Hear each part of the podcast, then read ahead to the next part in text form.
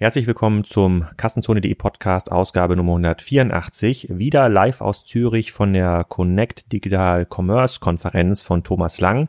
Diesmal zu Gast Moritz Keller, der mit kellersports.de einen sehr, sehr spannenden Online-Fachhändler für Sportartikel gegründet hat. Ein reiner Händler, kein Marktplatz. Er hat ganz, ganz spannende Konzepte entwickelt, wie man Kunden an sich binden kann und auch sehr, sehr spannende Wachstumsprognosen. Wir reden über die Preis-, Angebots-, Verfügbarkeitsthemen, die immer wieder in dem Podcast zur Sprache kommen. Und er hat auch sehr, sehr spannende Antworten entwickelt. Und er hat für ein paar Stellenausschreibungen auch ein kleines Gewinnspiel ausgelobt. Die ersten fünf Bewerber können dort wieder was bekommen. Das erfahrt ihr aber im Podcast. Die Stellenausschreibungen sind in den Show Notes verlinkt. Jetzt erstmal viel Spaß mit dem Podcast mit Moritz Keller.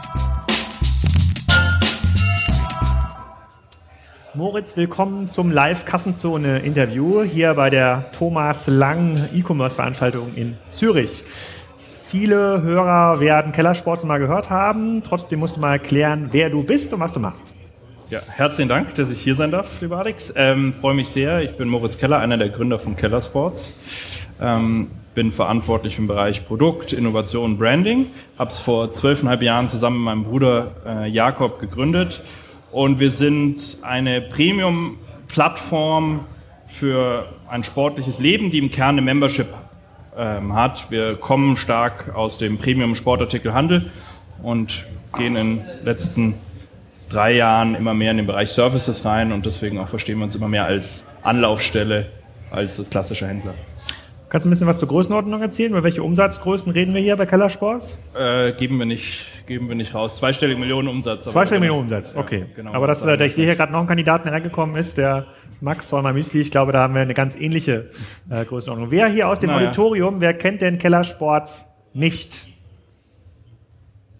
Ja, ja gut, Sie haben ja diesen, Sie haben diesen lokalen äh, Laufexperten, den Herrn Schumacher, Langenhagen. Ja, okay. Alle anderen, alle anderen kennen, kennen Klettersport. Aber genau. ganz gute Quote. Wir machen hier so ein kleines Update und überlegen uns, äh, du kennst der Kassenzone auch so ein bisschen, ähm, äh, wie so die Online-Handelswelt sich weiterentwickelt. Äh, du bist ja tatsächlich ein klassischer Händler. Ne? Mhm. Du bist ja wirklich, oder gibt es auch Eigenmarken von Kellersports? Nein.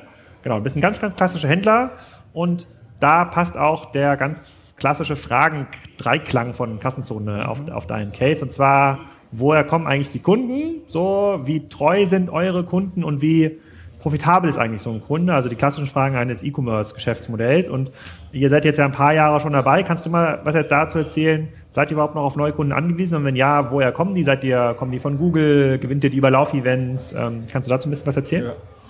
Also erstmal zuerst mal, woher kommen Kunden? Ich glaube, so der klassische Mix für jeden Online-Player und auch bei uns ist ja das Kernbusiness immer noch ähm, E-Commerce und, und Produkteverkauf, über den wir monetarisieren, auch wenn wir um, drumherum immer mehr Services bauen.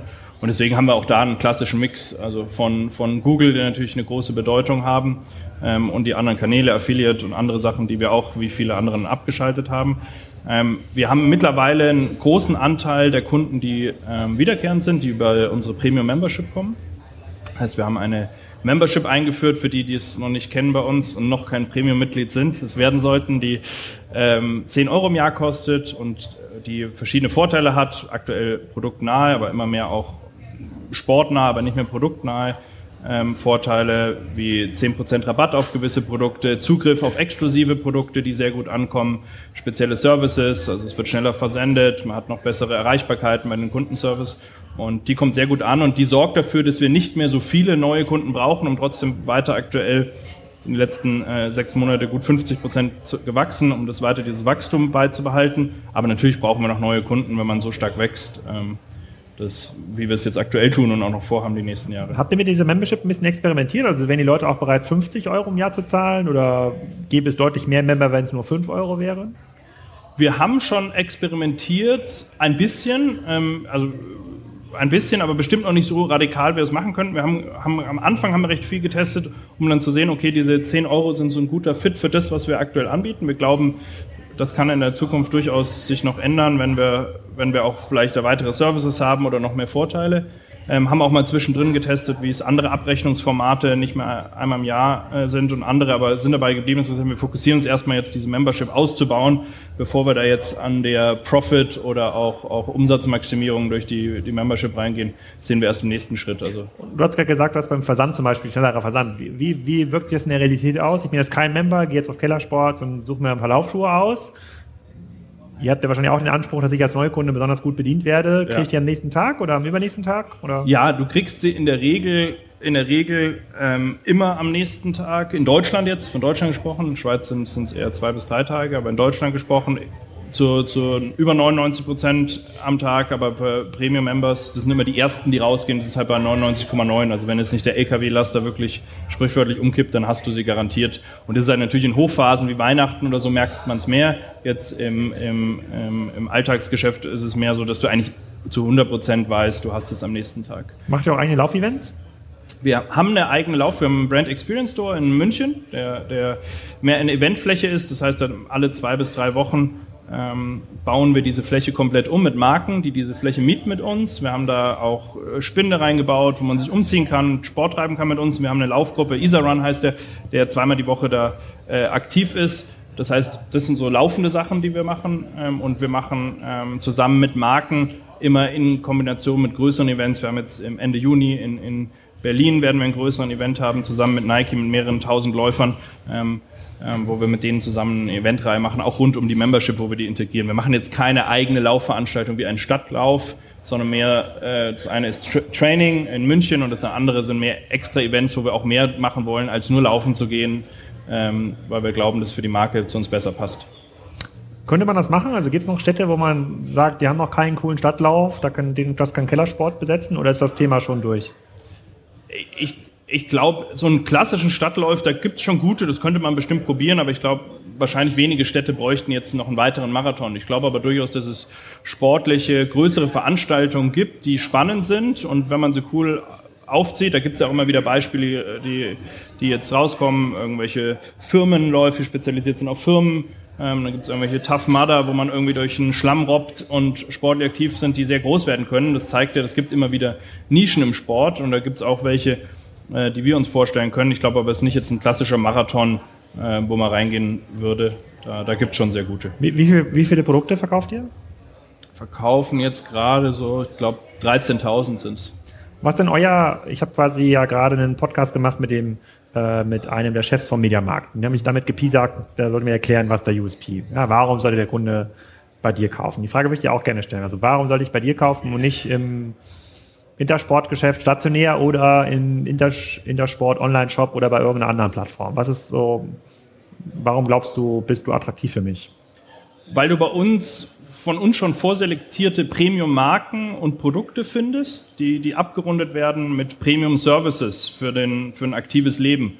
Und das macht es dem Kunden sehr, sehr einfach, ähm, zu uns zu gehen, eine Destination zu haben, wo er weiß, okay, da gibt es gewisse Marken, die, die werden schon vorausgefiltert, auch Marken, die du im klassischen Sporthandel erwartest, die wir vielleicht aber dann nicht haben und auf Umsatz verzichten, die uns aber viel Glaubwürdigkeit geben und kriegst aber ergänzend immer mehr Zum Beispiel? Premium Membership. Also, das habe ich nicht ganz verstanden. Ihr, ihr, sagt, ihr verzichtet auf Marken, die vielleicht Marge bringen würden, aber von denen ihr wisst, die sind nicht so gut und deswegen führt ihr ja. die nicht. Hast du mal ein Beispiel? Ja, ein Beispiel, obwohl ich natürlich, das ist fies, ja. Ähm, ein, ein Beispiel, aber das, das, das da ist, die aber auch wieder offen sein können, dass wir in der Zukunft mit denen zusammenarbeiten, aber mit aktuell, wo wir sagen, sie, sie passen nicht zu unserem Premium-Anspruch, ist eine Marke wie Jack Wolfskin im Outdoor-Bereich. Das ist eine Riesenmarke, die wahrscheinlich jeder im Raum hier kennt, ähm, die, die absolut äh, in gewissen Marktsegmenten auch in unserer, Meinung nach die Marktberechtigung haben, aber für uns nicht und wo wir sagen, da geht uns bestimmt definitiv Umsatz verloren, sehr relevanter, die haben einen sehr großen Marktanteil im Autobereich, würde auch jeder klassische Sporthändler sich an den Kopf fassen, was aber vielleicht so ein übergreifendes Beispiel ist, wo, wo es noch viele kleinere Beispiele gibt, warum wir da Nein sagen, um einfach eine Glaubwürdigkeit zu haben. Ja, das ist interessant, weil wir hatten ja vorhin den, äh, den Roland äh, Brack, der sitzt auch hier, der hat das auch, auch das Kurationsargument gebracht, weil ja der Rest des Marktes, so ein Großteil des Marktes ja immer mit dem Longtail-Ansatz argumentiert und sagt, dann nehme ich halt, äh, dann nehme ich halt noch Jack Wolfskin und ich nehme jede Marke irgendwie mit und dann nehme ich auch mal wegen ähm, die, äh, die Adidas Stilettos, ja, sagen die, ich habe ja schon Kunden, die Adidas wollen in meinem Shop, dann nehme ich auch die Stilettos mit da, mit da rein und überlasse dem Kunden die, äh, die Auswahl in dem Shop. Aber ihr sagt, ihr macht bessere Erfahrungen damit, dass ihr das kürzer halt das, das Sortiment. Ja, wir, wir kommen wirklich, und das war auch auf deine Frage, warum sollen wir zu uns kommen? Ich glaube, wir sind für eine gewisse Zielgruppe, für eine, für eine Premium-Zielgruppe im Sportbereich die, die einfach beste Anlaufstelle. Ich traue mich zu sagen, obwohl, egal ob online oder offline. Und daher, daher kommen wir und daher haben wir auch unsere Sportarten ausgesucht. Also wir sind in den Sportarten Running, Outdoor, Fitness, Wintersport und Bike. Und das sind die decken, diese sechs Sportarten decken circa 85 Prozent der sportlichen Aktivitäten ab, die unsere Zielgruppe betreibt, weil die halt berufstätig ist, ja, wie du und viele andere, äh, viel unterwegs. Das heißt, die gehen meistens mal laufen, gehen vielleicht mal Skifahren im Winter, gehen mal in die Berge, wenn sie Zeit haben, machen im Winter vielleicht ein bisschen mehr Fitness und immer mehr fahren auch Bike. Aber danach wird es relativ dünn. Die gehen nicht, die spielen in seltensten Fällen noch regelmäßig im Fußballverein oder im Volleyballverein Teamsportarten, weil sie nicht viel die Zeit für haben. Und das, das grenzt schon mal die Sportarten ein, die wir, die wir kuratiert haben und wo wir auch auf große Sportarten wie Fußball verzichten, die schnell, wo jeder sagt, Deutschland-Trikot kannst du ja gerade mitverkaufen, könnten wir auch, aber auch wir glauben, hier wird uns Glaubwürdigkeit nehmen in dieser Zielgruppe. Und das geht dann runter eine Ebene tiefer, dass man sagt, okay, welche Marken? Und dann geht es aber bei den Marken, es gibt ja Riesenplayer wie Adidas, Nike, super wichtige Partner, ähm, wo es dann auch nochmal darum geht zu sagen, okay, von diesen großen Marken, welche Produkte kaufen wir denn da ein? Und werden wir da auch unserem Premium-Anspruch gerecht oder kaufen wir auch noch die 50 Euro unverbindliche Preisempfehlung Schuhe mit ein, weil die einfach sehr, sehr gut verkauft werden? Du hast gesagt, ihr wächst ja noch relativ ordentlich. Auf woher kommt denn das Wachstum? Kommt das, weil ihr andere Kanäle verdrängt, stationären Handel? Kommt das, weil ihr es schafft, dass äh, sportfaule Menschen wie ich dann doch nochmal Sport machen im Job oder weil der Umsatz pro Sportart wächst, weil man einfach teure Ausrüstung hat? Also wie, wie kommt das bei euch zustande? Also wir wachsen eigentlich in, in, zum, zum, zum Glück in, in, allen Sportarten. Natürlich gibt es neue Kategorien, die, die dabei helfen. Wir sind jetzt im zweiten Jahr im Wintersport drin, die natürlich einen Beitrag leisten, wobei wir jetzt gerade auch gut wachsen. Jetzt ist die Wintersportsaison definitiv äh, bei dem guten Frühjahr vorbei. Ähm, und aber ein großer Teil wirklich, die, die, die das Wachstum beiträgt, glaube ich, das über dem Markt liegt. Der Sportmarkt online wächst auch, ist eben diese Premium Membership, wo wir einfach merken, dass die User, die, die sagen, ich, ich bin hier richtig aufgehoben, ich bin bereit dafür was zu zahlen, auch wenn es ein überschaubarer Betrag ist, aber es ist am Ende was, was jedes Jahr wieder abgebucht wird, ähm, die da sehr loyal ähm, sind und bei uns einkaufen, die einfach viel, viel häufiger kaufen, natürlich als Leute, die sagen, ich habe jetzt einen Bedarf und kaufe einmal. So ein klassischer Laufsportler, wie oft kauft der? Also das kommt auch dann auf die zweite Frage der Loyalität des Kunden. Also wie oft kommt der zu euch in den Shop und kauft sich dann, keine Ahnung, Laufsocken, Schuhe, Sportjacke? Klassischer Kunde kauft, na, also ein, ein, ein, ein klassischer Kunde kauft knapp dreimal. Der, der, der ich frage mal ganz kurz ins Publikum, wie oft kaufen Sie bei den Herrn Schumacher? Das kann man in der Aufnahme leider nur sehr, sehr schwer verstehen. Die Dame antwortet, dass er bei ihrem stationären Händler, den Herrn Schumacher, zweimal pro Jahr kauft, einmal Schuhe und sonst nochmal Zubehör, mit ihm sehr zufrieden ist. Hm, okay, dann sind Sie ja schon fast am, am, am Durchschnitt dran. Aber gibt es auch so Kunden, die zehnmal, 15 Mal im Jahr bei euch Sachen Gibt's auch. Also ich habe jetzt von denen gesprochen, so wie ich dich verstanden hatte, die, die regelmäßig äh, einen Bedarf haben. Es gibt Kunden, die kaufen natürlich wie überall auch nur einmal. Und es gibt welche, die kaufen 15 Mal die Heavy-User. Die sind aber natürlich nicht das, das, das Beispiel. Ich glaube, das ist auch schwer in dem Bereich und auch gar nicht unser Ziel zu sagen, äh, wir kriegen jetzt die Kunden dazu 15 Mal bei uns zu kaufen. Unser Ziel ist aber durchaus zu sagen, wir sind 15 Mal im Jahr mit dem Kunden in Kontakt, ähm, vielleicht auf andere Art und Weise mhm. und können da halt einfach eine Loyalität schaffen und sind dann auch im, im Bewusstsein, wenn der Kunde sagt, jetzt brauche ich wieder was. Ja, das ist eigentlich mehr unser Ansatz. Wie preiskompetitiv seid ihr? Wir haben gute Preise, aber wir sind nicht die günstigsten. Ähm, das, das, das kommt von der Positionierung. Natürlich sehen wir den Markt. Das sagt immer jeder. Ja, ist ja. das so? Ja, schon. Okay. Also außer die Herstellershops, die sagen, wir halten uns in UVP. Alle anderen sagen, wir haben gute Preise, aber sind nicht die günstigsten. Ja. Wer würde denn was okay. anderes sagen? Intersport? Würde Intersport sagen, ja, ist ein bisschen teurer, aber dafür ist Beratung dabei? Weiß ich nicht. Äh, weiß ich nicht. Ich habe nicht so viel jetzt auf Intersport in letzter Zeit geschaut. Ähm, aber ich frage ich frag nur, des, frag nur deshalb, weil wir sagen immer so Preisangebot, Verfügbarkeit. Also schaffst du es quasi bei einem aktuellen Laufschuhpaar, da werdet ihr wahrscheinlich ja nah am UVP dran sein, ihr werdet das ja auch nicht für 20% Rabatt raushauen. Macht ja gar keinen Sinn für das Business, was du gerade beschreibst. Ja, ja. Nein, aber also deswegen wollte ich sagen, wir sind, es ist ich wollte nur sagen, wir sind, was ich meinte mit dem nicht die billigsten, wir sind die schon ein Händler, der sich prinzipiell an, an UVPs und, und unsere Vorstellung, Kalkulationen hält, der aber natürlich den Markt sieht. Und das, das, das wollte ich eigentlich mehr ausdrücken. Es wäre arrogant zu sagen, wenn irgendwie der Markt bei irgendwelchen Produkten einfach es verkauft sie nicht gut, 30 Prozent reduziert, das wird es dann über noch zwei Jahre durchhalten. Das ist für mich so ein bisschen zu sagen, wir sind nicht die billigsten, weil wir sind nicht die, die, wenn ein neues Produkt reinkommt, sagen, okay, wir geben gleich einen deftigen Rabatt. Ähm, aber am Ende schauen wir natürlich, was der Markt macht und wissen, wir brauchen jetzt nicht äh, 10, 20 Euro beim Laufschuh mehr verlangen, ähm, weil es dann einfach stark auf die Conversion geht. Seid ihr quasi bei, Händlern, äh, bei Herstellern beliebt? Also versuchen, geben die euch teilweise auch mal exklusive Sortimente, sagen hier bei den bei Kellersport können wir mal neue Sachen ausprobieren. Die sind, die sind treu. Ja. Ähm, ja, ich würde sagen, wir sind sehr beliebt oder wir sind sehr enger Partner, würde ich es eigentlich erst, äh, eher beschreiben. Was auch so ein bisschen nat natürlich von der Positionierung folgt, dass wir sagen, wir fokussieren uns ja auf die Produkte, wo sie gerade besonders viel Entwicklung und Liebe und Geld und Ressourcen reingeben ähm, und probieren die aufwendig zu präsentieren, probieren die aber auch mit tollen Services noch drumherum ähm, aufzuwerten, sowohl offline in unserem Store, aber auch online, wo wir das immer mehr machen. Und ich glaube, deswegen sind wir ein sehr, sehr guter Partner und sind auch bei den großen Marken überall strategischer Partner für die, für die Kategorien. Ähm, und gerade hier passiert ja sehr, sehr viel, dass die Marken sich, hat man ja nicht zuletzt bei Nike und anderen gehört, die sich sehr äh, stark überlegen, mit welchen ganz wenigen Partnern sie weltweit eng zusammenarbeiten. Da sind wir einer von den Glücklichen, ähm, die, die darunter sind, was dann folgt in verschiedene Sachen wie Marketingaktivitäten, die man gemeinsam machen kann, weil wir dann ähnliches Mindset haben, aber natürlich auch Produkte, die exklusiv oder sehr, sehr limitiert sind.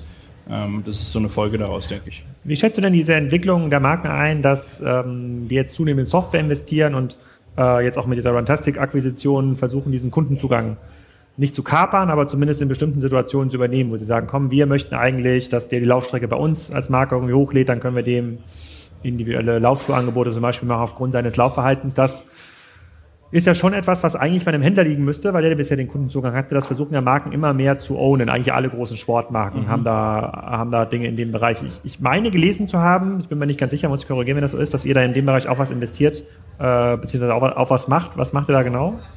Ähm, wir haben, wahrscheinlich meinst du Keller Smiles, wir haben mit Keller Smiles eine App gelauncht vor kurzem, die dich für sportliche Aktivität belohnt und äh, funktioniert so, dass man ganz leicht seine aktuelle App, wenn man Fahrradfahrer ist, habe ich vorher jemand gesagt, Strava oder Runkeeper oder in Kürze auch Runtastic mit der App connected einmal und dann für seine sportliche Aktivität wird es hochgeladen, dann gibt es Punkte und die Punkte kann man gegen echte Sachen äh, eintauschen. Das können besondere Preise sein, wie irgendwie ein toller Preis von meinem Müsli, ein Müsli oder es ist ein Rabatt auf was, auf eine Teilnahme am Marathon oder es ist, gibt Challenges, die man gewinnen kann, eine Reise zum New York Marathon und so weiter und so fort.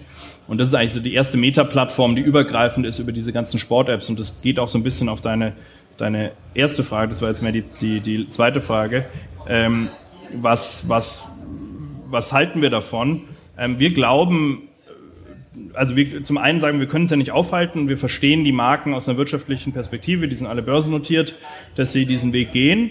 Ähm, wir gehören aber nicht zu den Händlern, die, die ähm, weinend in der Ecke sehen und sagen, äh, alles unfair und beleidigt, sondern wir glauben, es gibt absolute Daseinsberechtigung, für die muss man halt viel tun, so eine neutrale Instanz zu sein. Und deswegen muss man sich in dieser muss man einen Bereich finden. Bei uns ist eben diese Nische Premium Sport, in der man eine Glaubwürdigkeit hat bei der Zielgruppe, sodass die Zielgruppe zu einem kommen will und mit einem eine enge Verbindung hat. Und dann wird man von den Marken ganz naturgemäß benötigt, um Geschäft zu machen. Ich glaube, das ist einfach die Realität, dass man sagen muss als Händler, ich muss von meinem, von meiner Marke, mit der ich zusammenarbeite, äh, eigentlich geliebt werden und, und gebraucht werden. Und wenn man das nicht schafft, dann hat man wahrscheinlich über kurz oder lang keine Daseinsberechtigung. Und da gibt's Wege und Mittel, die Sachen wie, wie sich selbst zu loben die ganze Zeit, ich habe die tollsten Produkte, fällt dir schwer als, als eigene Marke, das kannst du machen, aber es gibt ja Gründe für neutrale Instanzen, die sehen aber wahrscheinlich sehr viel anders aus als jetzt noch ähm, vor, vor noch einigen Jahren, wo es gereicht hat, wenn man einfach als Händler Ware von A nach B geschoben hat und gute Verhandler im Einkauf hatte.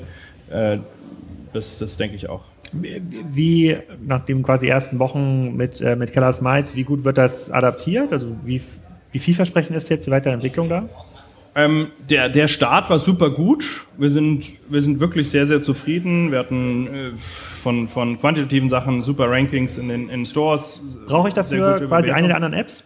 Welches, du brauchst eine andere App, also irgendeine App. Wir so. wollen nicht noch eine App zusätzlich aufzwingen und du hast eine Strava als Beispiel oder Komoot für Wandern oder, oder, oder und du verlinkst dich einmal und sagst, okay, die die Daten, wie schnell du warst und, und äh, wie viel du zurückgelegt hast und noch Höhenmeter vielleicht bei, bei Bike und Auto dürfen übergeben werden. Und solange du dem zustimmst, musst du nicht noch eine andere App haben und die nutzen wir einfach dann nach dem Algorithmus, äh, da vergleichbare, faire Punkte äh, zu wandeln. Also deswegen, das funktioniert sehr, sehr gut. Der, der Start war sehr gut und wir waren sehr happy, aber äh, wir sind, es ist viel zu früh jetzt natürlich, sich zurückzulehnen das ist ein ganz neuer, neuer Bereich, in dem wir sehr, sehr stark glauben, wo wir auch mit Fokus, mit einem Team von echt sehr, sehr guten Leuten ähm, dran sind, jetzt ganz schnell zu lernen, nachdem es jetzt live ist und, und gerade erst vor zwei Wochen Android gelauncht, äh, drei Wochen vorher war iOS, also wirklich noch ganz frisch, aber wir glauben stark dran, dass da äh, viel Musik drin ist in dem Bereich. Hm, zum Thema Technologie frage ich gleich nochmal was, aber ich habe noch eine Frage zum, äh, zum Geschäftsmodell. Ist es quasi nicht für euch sehr verlockend? Jetzt habt ihr eine gewisse Größenordnung erreicht, achtstelliger Umsatz, ihr habt auch eine gewisse Kundenhistorie, anzufangen, selber Produkte zu entwickeln, also oder Eigenmarken in den Markt zu bringen, wie ja eigentlich jeder andere Sporthändler das auch getan hat in den letzten Jahrzehnten. Ja, also absolut was, wo man drüber nachdenkt, wäre wär gelogen, wenn ich sagen würde, äh, kam uns nie in den Sinn oder wäre auch naiv von uns. Aber aktuell überhaupt keine Priorität, ähm, weil, weil man muss sich immer überlegen, wo kann man, was kann man machen äh, mit Eigenmarken. Bei Eigenmarken ist es ja so, dass man im Sportbereich in der Regel, wenn man sich anschaut, die, die es gibt, äh, als vor Beispiel Intersport, es gibt Decathlon, ein Riesenplayer, der eigentlich nur Eigenmarke mittlerweile mhm. fast nur noch macht, ähm, die gehen alle über den Preis sehr, sehr stark. Ähm, und dann muss man sich überlegen, passt das auch wieder zu einem Premium-Ansatz zu sagen, ich gehe über den Preis, ich mache einfach ein T-Shirt was irgendwie, wo Keller Sports vereinfacht gesagt drinsteht und was einfach ich in blau neben das blaue Nike-T-Shirt hänge, das äh, entwickelt wurde. Das sieht zwar ähnlich aus, hat aber nicht die Qualität und macht es billiger. Das wäre jetzt, das wäre das sehr naheliegende, was die aller, allermeisten machen. Das ist bestimmt nicht der Weg. Deswegen, die fangen quasi nicht mit Schuhen an, sondern mit irgendwie mit Fashion. Die äh, fangen eigentlich alle mit Textil an, weil Schuhe sind noch viel komplexer. Also keine Ahnung, wer hier im Raum äh, alles aktiver Sportler, Läufer ist. Ähm, ich bin mir ziemlich sicher, sie würden fast alle äh, keinen 14,99 äh, Laufschuh kaufen, selbst wenn der super erklärt ist, weil es gleich einen Gesundheitsaspekt hat. Deswegen fangen viele, und das ist ja auch berechtigt, deswegen fangen viele und eigentlich alle an erstmal mit, mit Textilien und gehen dann in, in Schuhe rein, weil es einfach auch viel aufwendiger ist, zum einen die Produkte wirklich so gut zu entwickeln und zum anderen aber auch die Glaubwürdigkeit in der Zielgruppe aufzubauen, zu sagen, hey, du kannst wirklich uns deinen ganzen Körper, Kniebeschwerden und sonst was anvertrauen, im Schuh laufen zu gehen. Ähm, und deswegen ist es einfach auch ein großes Thema, wenn man es denn mal auf dem Premium-Niveau machen will. Und dann muss man aber viel investieren. Deswegen ist es keine Prio. Und das will ich nicht ausschließen irgendwann, aber es ist aktuell kein Fokus. Genau. Eine wichtige Frage, die ich Roland auch gefragt habe zur Entwicklung des Geschäftsmodells. Ist es für euch perspektivisch sinnvoll, irgendwann diesen Marktplatzaspekt auch stärker zu auszureizen? Ihr seid ja heute, ihr kauft ja heute eure Ware wahrscheinlich zu 100 Prozent ein und legt die aufs Lager und verkauft die ab und dann das, was nicht abgekauft wird, versucht ihr mit Abschlägen mehr oder weniger in den Markt zu bringen. Ähm, dieses Marktplatzmodell, wenn man ein bisschen größer ist, wenn man neunstellige Umsätze macht, kann es ja sinnvoll sein, äh, dieses Lagerrisiko auf die Hersteller abzuwälzen, also ein Stückchen in diesen Marktplatz, in dieses Marktplatzgeschäft reinzugehen. Ist das für euch attraktiv oder sagst du, nee, funktioniert für euren Bereich eigentlich gar nicht?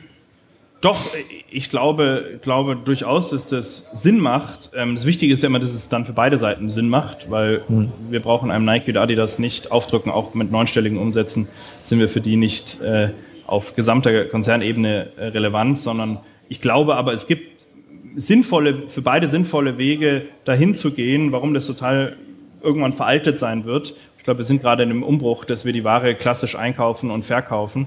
Da gibt es so ein paar Hürden zu nehmen, die dann häufig ganz, ganz operativ sind. Ähm, aber ich bin mir recht sicher, dass es auch bei uns in diese Richtung gehen wird. Dann vielleicht nochmal letzte Frage sozusagen zu eurem Setup.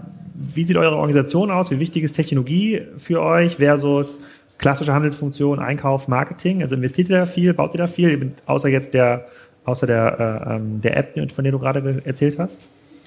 Ja, es ist total wichtig. Also wir sind insgesamt gute 100 Leute bei, bei Keller Sports. Davon sind über 30 allein nur Produkt, UX und, und der ganze Bereich. Also sieht man schon, wie wichtig der Bereich ist. Einkauf sind kann man nicht immer klar abgrenzen, weil es ja auch Schnittstellenfunktionen gibt, aber sind, sagen wir, circa zehn. Was ist eure, was ist eure Basis für den Shop?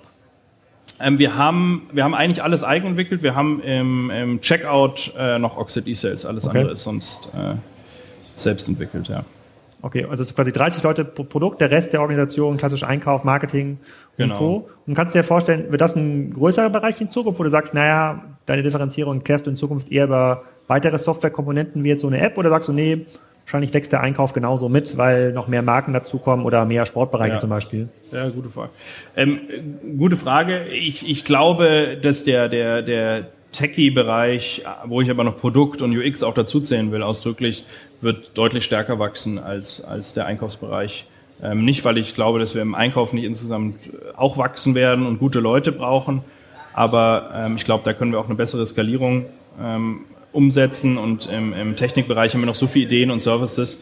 Das heißt, da suchen wir auch äh, alle, alle, die zuhören und Interesse haben, da suchen wir auch händeringend äh, nach vielen weiteren guten Leuten. Ich kann dir den gleichen ähm, Deal anbieten wie Roland. Äh, du kannst hier quasi, wir können hier später im Podcast, wenn er live geht, stellt, äh, schalten wir deine Stellenanzeigen, die drei, vier, die du für besonders wichtig findest. Äh, und du musst dann aber den ersten fünf Bewerbern pauschal was anbieten. Also die ersten fünf, die sich bewerben, da musst du jetzt ein Produkt ausdenken, was sie dann bekommen. Egal, ob sie genommen werden äh, Ah, oder okay. nicht. Ja. Okay. Okay, Roland hat, äh. Roland hat, äh, ich bin mir nicht mehr ganz sicher, ich glaube, ein Mähroboter im Wert von 10.000 Euro bekommt jeder Bewerber, aber, aber nicht verraten, was es wirklich war. Was ja. bekommt er? Ja, ich glaube. Mehrere 10.000 Euro. Nee, ja. was war das denn? Es war ein Synology, so ein NAS äh, Synology-Gerät, bekommen die ersten fünf Bewerber. Nein, also sowas in der Größenordnung, dass es für einen Bewerber Sinn macht und sagt so, da bewerbe ich mich mal, dann macht das, dann klicken da auch Leute drauf. Hast du eine Idee, was die bekommen könnten? Also natürlich würde jeder von den ersten fünf Bewerbern äh, eine Premium-Membership-Mitgliedschaft kostenlos bekommen.